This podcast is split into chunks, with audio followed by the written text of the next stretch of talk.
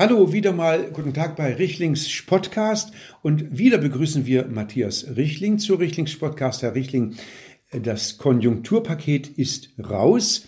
Wie sehen Sie es? Sehen Sie es auch so euphorisch, wie die Regierung äh, der Großen Koalition es euphorisch sieht?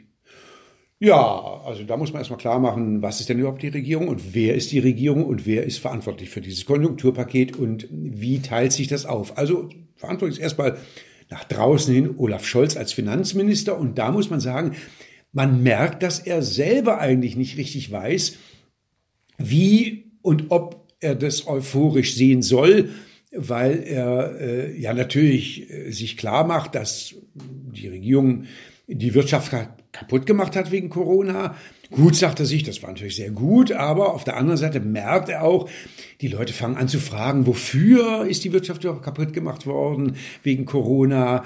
Denn, sagt ja die Allgemeinheit, in zehn Wochen Corona oder zwölf Wochen Corona hat Deutschland nur knapp 9000 Tote. Dafür heißt es ja, also im breiten Volk, hätte sich der Aufwand nicht gelohnt und so weiter. Da ist schwer dagegen zu halten. Äh, da muss Herr Scholz dann natürlich vermitteln, und wenn es nur ein Toter gewesen wäre, hätte sich natürlich ein ewiger, nie endender Lockdown gelohnt, nicht? Wo ja sogar, wie vielleicht bekannt, dieser Virologe Streeck jetzt äh, gesagt hat, äh, also der totale Lockdown wäre gewesen, was hat er gesagt, wie das äh, Monsanto-Mittel Roundup heißt das, für viel zu wenig Unkraut, das hätte man auch anders rausreißen können.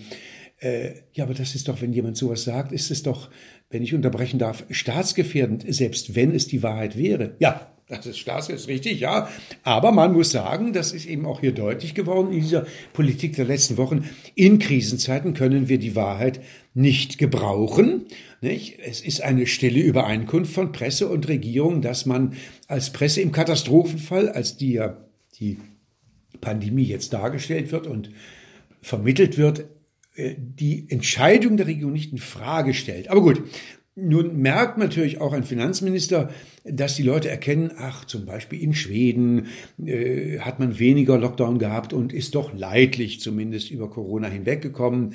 Aber dazu sagt er sich dann selber, Sie merken schon die Schizophrenie von Herrn Scholz, sagt er sich selber wieder, ja, die Schweden sind ein selbstbewusstes Volk, die wissen alles, äh, wie sie mit sich umgehen müssen und wie sie äh, vernunftmäßig agieren. Äh, die Deutschen äh, funktionieren nur mit Angst, ja, nicht mit Vernunft. Nee. Ja, gut, aber kommen wir zurück aufs Konjunkturpaket. Nun, wie sehen Sie es denn nun wirklich? Also, wenn Sie ein klares Votum dafür oder dagegen abgeben wollen, Herr Richling.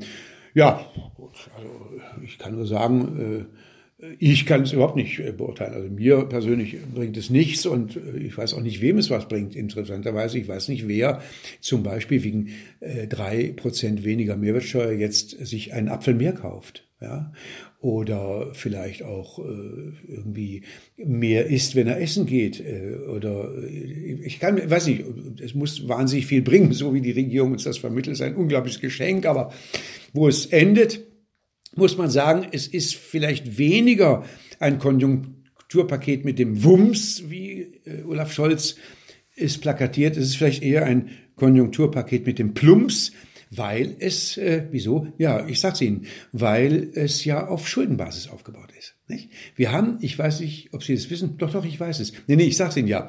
Äh, wir hatten bisher, äh, also bis Corona, ein Schuldenpaket von 2000 Milliarden Schulden. Das haben wir seit Jahren vor uns hergetragen. Wir haben es nicht abgebaut, aber wir haben auch nicht mehr Schulden gemacht. Wie Herr Schäuble immer sagt, Nullverschuldung heißt ja nicht, dass wir gar keine Schulden mehr haben. Nullverschuldung ist, wir machen nicht zu den Schulden, die wir sowieso haben, noch mehr Schulden. Also Nullverschuldung heißt nur, wir belassen die Schulden so hoch, wie sie jetzt sind. Die waren bisher 2000 Milliarden. Jetzt haben wir durch Corona nochmal 2000 Milliarden zusätzlich und das klingt natürlich bombastisch in diesen wenigen Wochen das Doppelte an Schulden. Und da, wir haben es ja erfahren, was haben wir denn erfahren? Nee, lass mich da ausreden. Da haben wir erfahren, ach, dann lassen die einfach eine Null weg. Haben aber dann gesagt, ach, 200 Milliarden, das klingt so manipuliert irgendwie. Wir sagen einfach, wir haben Neuverschuldung jetzt durch Corona 218,5 Milliarden. Das klingt einfach fachlich ausgeklügelt und präzise, nicht? Ja, aber äh, ist denn nicht auch die Prämisse der Regierung immer, dass wir sparen sollen? Ja, das sagt ja das Konjunkturpaket. Es wird gespart, koste es, was es wolle. Nicht? Und ehrlicherweise sagt sich ja Schulz, ob man jetzt eine Verschuldung hat von äh, 20 Milliarden oder 2000 Milliarden wie bisher oder äh, 20.000 Milliarden oder 2000 und 2000 Milliarden. Also ehrlicherweise, so viel Nullen kann kein Mensch auseinanderhalten. Und übrigens, Schon 2000 Milliarden lassen sich in keinen handelsüblichen Taschenrechner reinspeichern. Das heißt, die Mehrheit weiß überhaupt gar nicht, was ihnen fehlt. Ja, aber jeder merkt doch, dass er nichts hat. Ja, das, dann ist die Aufgabe von Herrn Scholz, dass er dieses Nichts besser verteilt. Und das ist der Trick mit dem Konjunkturpaket.